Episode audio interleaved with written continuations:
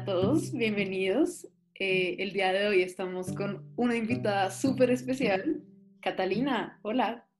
Eh, hola, ¿cómo están Isabela, Cristín? ¿Cómo les va? Muchas gracias por, por la invitación.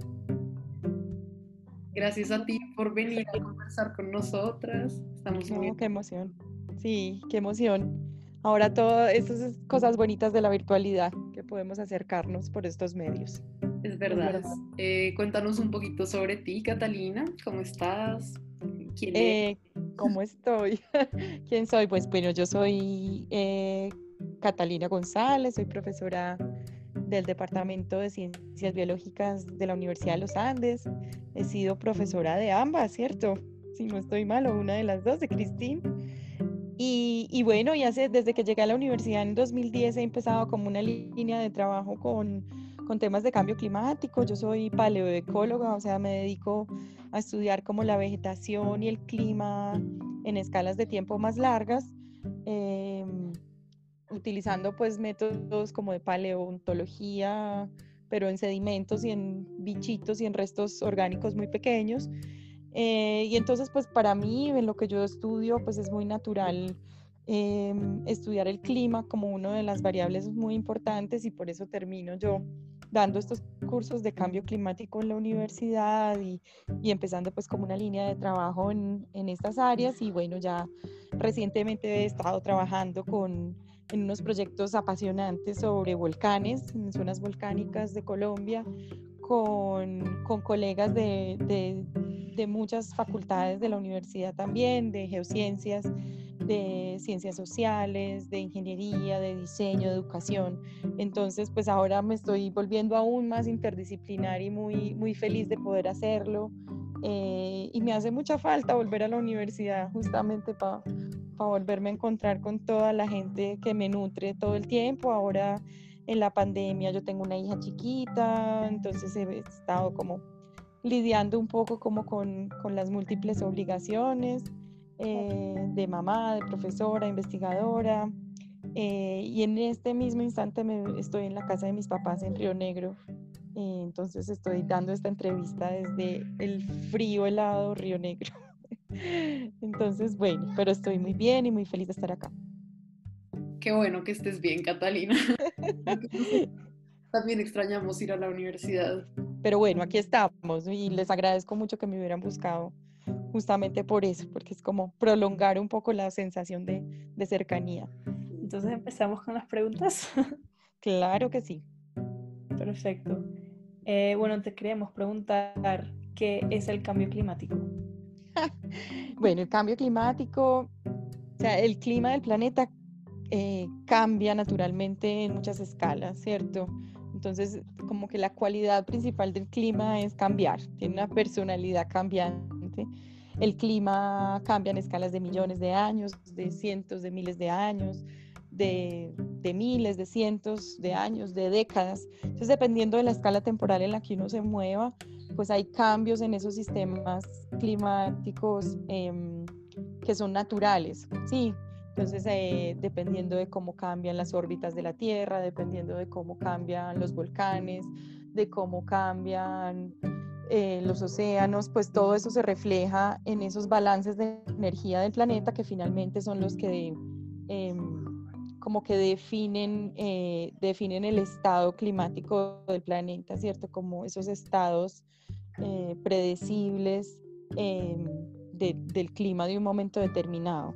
Ahora bien, cuando la gente se refiere a cambio climático en el contexto actual, a muchos se les olvida que en realidad el clima cambia todo el tiempo. Entonces, como si hubiera un único cambio climático, ¿no? Estamos hablando de que hay, que hay muchos cambios, pero en el contexto de, de los cambios actuales, el cambio climático se refiere justamente a esos, a esos cambios como en escalas de tiempo eh, no tan largas como millones de años, pero que necesitan series de tiempo largas, ¿cierto? Por lo menos tres o cuatro décadas de cambios en esos promedios eh, de las condiciones del balance de energía del planeta Tierra. Em, entonces son cambios eh, a, una gran escala espacial, es decir, eh, pues como abarca áreas muy grandes, en este caso estamos hablando de un cambio global, eh, pero no quiere decir que en todos los lugares del planeta cambie igual. Los, los, aumentos de temperatura no son los mismos, los cambios de precipitación no son los mismos, pero son cambios relacionados. Entonces, tiene que ver con la escala espacial y con la escala temporal. Entonces, un cambio en los balances de energía que se está quedando atrapado, más calor eh, en la atmósfera terrestre, porque la atmósfera está entonces enriquecida eh, por unos eh, gases de efecto invernadero, específicamente CO2, pero no solo CO2, que se han liberado por las actividades humanas, típicamente la quema de combustibles fósiles, ha enriquecido la atmósfera terrestre reciente y ha hecho entonces que, que esa atmósfera enriquecida guarda mucho más calor. Entonces, uno de los síntomas del cambio climático es el aumento de temperatura, ¿cierto? Es un síntoma, así como cuando uno tiene fiebre, la fiebre es un síntoma, no, no es la causa. Eh, en, en, en, el cambio climático actual es lo mismo, o sea, el aumento de temperatura es una de las formas en las que se manifiesta ese cambio del, del estado promedio del, clima planetario, eh, pero el cambio climático es un término más allá que, involucra muchos otros conceptos, además del, del cambio en temperatura. Eh, entonces, pues lo primero es que no todos los lugares del mundo, del planeta, se comportan igual. Hay zonas que se calientan más que otras. Eh, incluso hay zonas que no se han calentado y que se han enfriado, pero eso no quiere decir que no, que no haya eh, una tendencia al aumento. Y hay cambios en otras variables climáticas que no son temperatura. Entonces, típicamente, por ejemplo, la acidificación oceánica no tiene mucho que ver con la temperatura, pero tiene que ver con el aumento de CO2 en la atmósfera. Ese es otro cambio, los cambios en las precipitaciones, los cambios en el deshielo de los glaciares, los cambios en el permafrost. O sea, es una serie de cambios, de síntomas que en conjuntos es lo que se conoce como cambio climático. Y podríamos decir que más o menos empieza como en la, la revolución industrial, con las emisiones de gases de efecto invernadero por la quema de combustibles fósiles y que se ha incrementado y agravado mucho desde 1950 más o menos hasta ahora. Eso es, eso es muy interesante.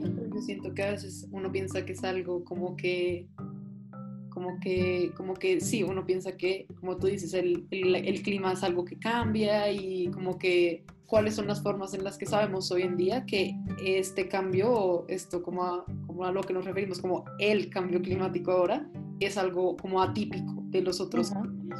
Esa es una pregunta muy, muy importante y en eso, de hecho, la ciencia del cambio climático pues realmente aparece en el panorama científico hace relativamente poco como disciplina, ¿cierto? Porque solamente cuando los grandes computadores eh, y la posibilidad de, de, analizar muchos, muchos datos y series de tiempo muy largas eh, y de modelar todos esos datos es que la ciencia del cambio climático pues realmente empieza como a aparecer, aunque desde el Humboldt ya había un concepto como de interconexión climática, pues realmente estudiarlo con datos eh, solamente hasta hace muy poco. Y voy a eso porque hay que también entender un poco la perspectiva histórica. Cuando, empiezan a cuando empieza a aparecer el, como las primeras ideas de cambio climático, una, una discusión muy larga, muy larga, de muchas décadas, en donde muchos científicos se preguntaban, bueno, ¿esto es real o es simplemente una anomalía o es simplemente que como el clima es cambiante y cambia todo el tiempo, pues cómo hacemos para saber que esto simplemente no hace parte de eso? Eh, entonces, los primeros estudios por mucho tiempo eran justamente tratando de establecer líneas bases, es decir, como unas series de tiempo más largas, generalmente hacia el pasado, y entonces ahí el paleoclima se vuelve muy importante, tratando de establecer qué es lo normal, cuáles son los límites del sistema, cuáles son las amplitudes normales en las que se mueve el sistema climático y entonces comparar esas líneas bases y esos como amplitudes naturales con lo que estábamos viendo hoy. Entonces había que hacer, por ejemplo, reconstrucciones de cómo ha cambiado el fenómeno del niño en los últimos mil años, cómo ha cambiado la temperatura en los últimos mil años, cómo han cambiado las erupciones volcánicas en los últimos mil años e incluso más para atrás, ¿sí? Para poder decir, vean, lo normal, entre comillas, es esto, ¿sí? Normal, entre comillas. eh, y nosotros en este momento estamos muy por encima, muy lejos de esto. Entonces hay una fracción de ese comportamiento que tenemos hoy que puede ser natural. O sea, puede ser que parte de lo que estemos viendo sea resultado, por ejemplo, de de las islas de calor, del crecimiento de las ciudades, o que sea, por ejemplo, eh, cambios simplemente porque está cambiando, porque tenemos una década de niños muy fuertes, entonces sentimos más calor, o porque el sol está irradiando más de lo normal. Todas esas causas naturales, pues primero hay que entenderlas para poderlas sustraer, ¿cierto?, de la señal que estamos viendo y no achacarle al cambio climático lo que no le toca. Y después de estudiar todo eso, ver si realmente... Eh, si realmente hay una fracción de ese cambio climático que, que sea adjudicable a, a, las emisiones de gases de efecto invernadero y a las actividades humanas. Entonces, después de varias décadas de estudios, se llegó a la conclusión de que sí. O sea, después de haber hecho todo eso que les conté y los modelos refinados, etcétera, ahí es cuando empiezan entonces a haber una evidencia contundente de que en efecto eh, estamos en una época sin análogos en el pasado reciente, donde no hay forma de entender el clima presente sin incluir la, los aportes de los gases, los gases de efecto, efecto invernadero, de que no hay modelo, por sofisticado que sea, que sea capaz de replicar los datos que tenemos, o sea, el comportamiento actual, si no le incluimos la actividad humana. Es decir, como por todos los lados de la evidencia empírica, los modelos matemáticos, eh, todo lo que conocemos apuntan a que estamos realmente en una época anómala, distinta y que se sale de todo, de toda la, de lo que conocíamos como normal. Si uno lo ve en escalas de mil años atrás, o si lo ve diez mil años atrás, o si lo ve ochocientos mil años atrás, sigue apareciendo como una época anómala. Entonces, es gracias al estudio del clima del pasado y obviamente de entender y de estudiar mucho la mecánica, como las relaciones fundamentales físicas, de los procesos físicos de la atmósfera que, que se puede entonces decir, sí, estamos en un escenario desconocido. Sí, tienes toda la razón. Y con esto también te queríamos preguntar que cuáles han sido las peores consecuencias a nivel mundial y, específicamente acá en Colombia? Consecuencias, pues entonces hay como como consecuencias, depende de donde uno esté parado, pues entonces le va a parecer más grave esto que lo otro y se va a manifestar más un síntoma que otro. Entonces, dependiendo de, de uno donde esté parado, pues va a tener afectación sobre una parte del sistema. Em, entonces, pues como ah, aspectos muy graves de los, que se, de los que se habla mucho es el descongelamiento de los casquetes polares porque los casquetes, y, el cielo, y el hielo marino. Em, hay, un, hay una parte del balance de energía muy importante en esos componentes congelados, porque por un lado son el agua dulce que está congelada y que si se descongela entonces sube el nivel del mar, pero también hay un, eh, y, y disminuye la salinidad, ¿cierto? Eso también es un efecto importante porque entonces vuelvo el agua más fresca, y entonces se interrumpe la circulación oceánica que depende mucho de esas relaciones de, temperatura y, densidad, pero eh, al mismo tiempo hay una relación y, hay un efecto importante en la cantidad de luz que se refleja, eh, que, se, que se devuelve por el albedo, por, la, ¿cierto? por las propiedades de, de reflectancia de las superficies es muy distinta la propiedad que tiene el hielo a la propiedad que tiene el agua descongelada, ¿cierto? Entonces, eh, eso se, se, vuelven como unos, unas retroalimentaciones positivas eh, muy peligrosas que, que entonces en, la medida en que se va descongelando, descongelando, descongelando, pues cada vez eh, se devuelve menos energía al espacio pues, o a la atmósfera porque justamente está más oscuro. Entonces ahí hay, ahí hay un efecto como de bola de nieve. Que cada vez se va volviendo peor, peor, peor, que es, que es grave. Entonces, el, las, el descongelamiento de los casquetes eh, y especialmente en el Polo Norte es muy, muy marcado. Ese es uno. Otro del que se habla mucho es el descongelamiento del permafrost, que son los, los suelos congelados de los bosques boreales del hemisferio norte. Eh, esos, esos suelos congelados por las características de, los ecosistemas pues, de la tundra, que son supremamente húmedos, em, porque no se evapora nada, entonces se va acumulando toda la materia orgánica como unas turberas de páramo, ¿cierto? Como estos charcos y estos pantanos, eh, que son ambientes muy anóxicos, ¿cierto? Naturalmente muy anóxicos, y entonces lo que pasa ahí es que no se eh, la materia orgánica no se descompone eh, y hay una, una, producción natural de metano muy, muy grande. Entonces, pero ese metano está ahí acumulado, atrapado por el, por el hielo que tiene ahí congelado encima. En el momento en que se descongela ese, ese tapón, ¿cierto?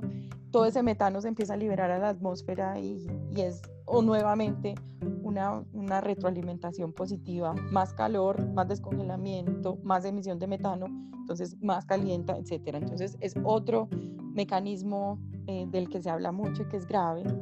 Eh, otro efecto es pues los cambios en, obviamente en temperatura, otro efecto donde pues el hemisferio norte está calentándose mucho más, eh, la acidificación de los océanos es gravísima, gravísima, gravísima, porque se interrumpen o se cambian todas las cadenas tróficas de las que depende no solo el alimento, sino el oxígeno que respiramos, em, pérdidas de diversidad, bueno, pues como que, como que para donde uno mira el, panorama es como un poquito dramático. en la zona tropical se, se espera que aumente la temperatura, ¿cierto? Que, sea, que los valores de calentamiento en el trópico en Colombia estén cercanos al promedio de lo que va a ocurrir en el planeta. Ya sabemos que hay lugares que, que, o sea, casi ningún lugar se comporta como un promedio en realidad. O sea, el promedio es una, es una, una representación abstracta de algo, pero no. Eh, digamos que los trópicos en términos de temperatura se van a mover más hacia los promedios, eh, pero, van a, pero en términos de precipitación sí ahí va a haber cambios mucho más, mucho más marcados. Em, probablemente vamos a ir hacia, hacia sequías más intensas, más inundación, más eventos extremos, ¿cierto? Em, probablemente los bosques, el ciclo hidrológico se va a ver muy afectado en ese sentido. Eh, vamos a tener un más como estado niño-niña, como lo que conocemos en Colombia de estado niño-niña, nos vamos a, mover como con más, probablemente más entre estos extremos, o sea, esos estados como normales, eh, intermedios, van a ser menos frecuentes. Eh, vamos a tener extinción de especies por, por, por, eh, por, por, calentamiento extremo, sobre todo extirpación en las zonas bajas y, y, como y en las zonas altas, sí, como muerte por, de, de, muchas y pérdida de muchas especies porque pues, las especies, sobre todo de páramo y de zonas altas, pues no van a tener para dónde subir, para dónde migrar. Em, se predice que va a haber eh, incrementos en, en, las incidencias de em, enfermedades transmitidas por vectores, em, cambios en la productividad de las plantas, eh, sobre todo, o sea, si bien va a haber una atmósfera más enriquecida con, con CO2, eh, lo que sería favorable para las plantas porque están fertilizadas por el CO2, eh, por otra parte, entonces uno esperaría pues que los grandes bosques estén, crezcan más, el déficit de agua, el déficit hídrico, pues va a hacer que, que no crezcan tanto. Entonces ahí hay todo series de, de, estudios larguísimos tratando de ver qué va a pasar con los bosques tropicales, pero parece que el punto de quiebre va a ser sobre todo pues la deforestación que se retroalimenta por ahí eh, y, la, y toda la parte del ciclo hidrológico.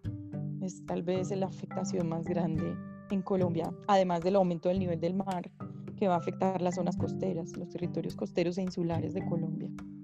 Entonces, sí, yo entre ciclo hidrológico, sequías e inundaciones extremas, em, en las zonas montañosas, el aumento de temperatura que va a hacer migrar a las especies hacia arriba, los cambios del nivel del mar y obviamente una Colombia más, más caliente. Entonces, hay zonas de Colombia que van a sufrir más que otras. Eh, lo que, lo que dicen los informes del, del, IDEAM y demás es que, por ejemplo, la zona caribe de las zonas que más va, va a sufrir, porque va a tener como más déficit hídrico, al mismo tiempo le va a pegar el aumento del nivel del mar, eh, al mismo tiempo le va a pegar el aumento de temperatura, entonces como que conver, convergen varios, varios cambios ahí. Entonces sí, eh, es una de las zonas más, más preocupantes, pero pues la sabana de Bogotá, por ejemplo, no, tampoco, también va a cambiar un montón, o sea, no, hay que, hay que estar atentos un poco como qué dicen los modelos, ah, en la medida en que se van afinando, vamos teniendo un panorama un poquito más claro. Hay todo muy complicado y me hace sentir, siempre me, como que me hace... Te abruma. Así como que me abruma un poquito escuchar como todas estas posibilidades de lo que va, seguramente va, va, a cambiar, que no sabemos cómo, pero que seguramente va a No, y ya está cambiando, o sea, no, es un hecho que, que ya los datos muestran que hay cambios, o sea, probablemente ustedes no lo han sentido, ustedes cuando nacieron, ustedes tendrán, no sé, se están acercando a los 20 años, eh, 18, 20, cuando, cuando ustedes nacieron ya había el cambio, entonces lo que ustedes entienden como normalidad ya es un mundo que está cambiando, entonces también es un asunto como de los ritmos y de, los, de las tasas de cambio, de las velocidades y de lo que podemos hacer realmente, no para detener, pero como para minimizar los impactos y para aprender. Yo lo que creo es que nosotros, por ejemplo, con el fenómeno del niño, cada que hay un niño fuerte, una niña intensa, en Colombia nosotros ya sabemos qué esperar, o sea, nosotros ya sabemos qué va a pasar y ya sabemos cómo prepararnos, más o menos, ¿cierto? Y sin embargo vuelven a pasar las inundaciones y sin embargo vuelven a pasar las sequías y la economía no se, no se prepara y nadie se prepara. Entonces, como, a ver, y es, es un poco eso, como yo creo que es inevitable que esas cosas pasen, pero, pero tenemos de dónde aprender, tenemos una experiencia larga, entonces yo creo que no es como morirse como paralizado de qué vamos a hacer, de que me va a coger esto eh, por fuera de bases, pero, pero sino más bien de tratar de, de mirar donde haya que mirar para, para, para acoplarnos un poco más, sí, para tomar las decisiones correctas pero claramente pues eh, sí hay que tomar acciones, o sea, sí, no es quedarnos de brazos cruzados esperando a que la cosa, que la cosa cambie sola. De acuerdo. Qué bueno que mencionaste eso porque creo que eso era precisamente lo que Cristina y yo íbamos a preguntarte después, como desde tanto tu opinión personal como lo que has vivido como investigadora, ¿qué crees que son cosas que uno debería saber para poder actuar o poder como aportar un poquito a, como mitigar estos cambios acelerados?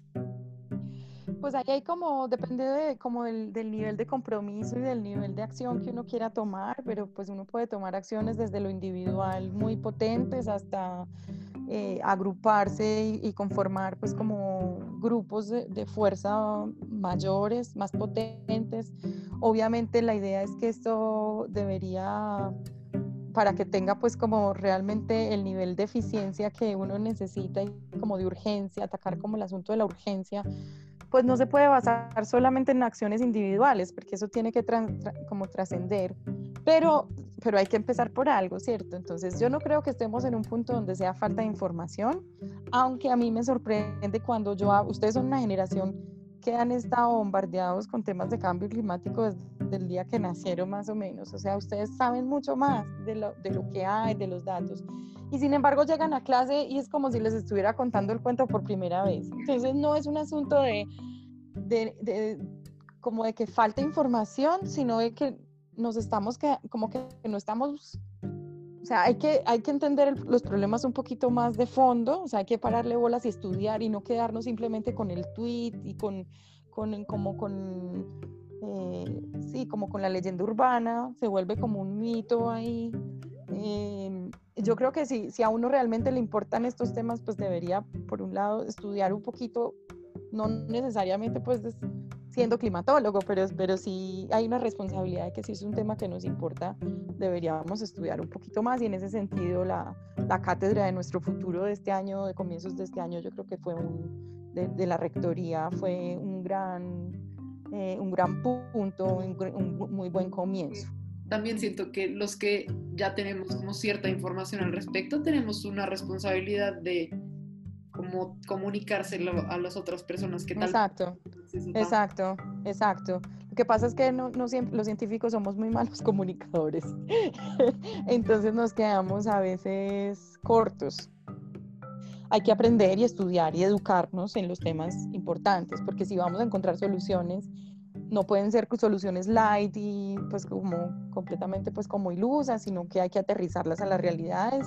Colombia es un país de realidades muy complejas, no solamente ambientales, sino pues los problemas ambientales que generalmente tienen unas bases y unos orígenes, desigualdades económicas, en desigualdades sociales, en, eh, en historias de violencia muy largas, en, en sí, como unas heterogeneidades muy, muy marcadas y eso se va a manifestar después como un problema eh, ambiental, en este caso pues específicamente, y, y, ya no solamente en Colombia, sino a nivel mundial, todas las desigualdades que otra vez salen en el asunto de la justicia climática, de cómo así que China y Estados Unidos están emitiendo como locos, pero la que, el que se tiene que amarrar el cinturón soy yo, que apenas voy sobreaguando. Entonces ahí hay como discusiones muy grandes y eso es lo que hace el, el problema tan complejo. Entonces uno puede, pues hay que estudiar, hay que pensar, por eso hay que educarnos, yo creo que es un primer paso muy importante. Hay que tomar decisiones individuales si uno quiere y si uno se siente capaz, pero yo siento que la generación de ustedes está muy dispuesta a hacer cambios en sus hábitos, entonces hábitos de alimentación, claramente es lo que uno ve más frecuente entre los jóvenes, de que están dispuestos a cambiar eh, sus relaciones con la alimentación. Lo más inmediato es generalmente cambiar el consumo de carnes rojas, ¿sí? Entonces se vuelven vegetarianos, veganos. Todo eso sirve, todo es muy importante porque eso va a tener impactos no solo sobre las emisiones de CO2, sino sobre la salud de los ecosistemas, ¿cierto? La deforestación, sobre el metano, sobre el CO2, pero también sobre los fertilizantes y también sobre los mercados, sobre el trabajo equitativo, sobre, bueno, sobre, sobre muchas cosas. Entonces, ese tipo de cambios en actitudes yo creo que sirven mucho, pero no son suficientes, ¿sí? Eh, entonces hay que escalar un poco las acciones, eh, hacer presión en los entornos que uno pueda hacer presión, sus familias, sus amigos, su universidad, eh, en sus entornos inmediatos y si se puede seguir escalando. Ahora hay como forma en que la gente joven se, se agremia y se, se, junta fácil por causas de, de, esta, de, esta, de esta medida y eh, entonces eh, agremiarse alrededor de estos temas es importante porque se vuelven una fuerza incluso política importante. Cuando se vayan a, a, a elegir los elegir los gobernantes, pues hacerlo con una conciencia desde ahí. Eh, claro que es difícil, ¿cierto? A veces uno le promete en el cielo y la tierra y uno no sabe cómo anticipar que esa promesa va a ser mentira, pero pues obviamente la selección, la selección es de las eh, de, los que nos van a representar eh, democráticamente, pues, pues son, son, importantes. Pero yo creo que el movimiento social es importante. No es como ellos tienen la responsabilidad de salvar el mundo y dejarlos solos ustedes después de que nosotros metimos la pata, pero sí, pero yo sí creo que, que ustedes están más, más cercanos, tienen unos, unas fuerzas y unas, unas capacidades de, de agremiarse alrededor de estos temas que son muy, muy importantes. Eh, y que eso moviliza mucho y eso genera mucho cambio y genera otras formas de, de, consumir, otras formas de pensar la alimentación, otras formas de pensar la política, otras formas de, de, pensar el mundo, ¿cierto? Entonces, eso no, no echarlo en saco roto, yo creo que eso es muy potente.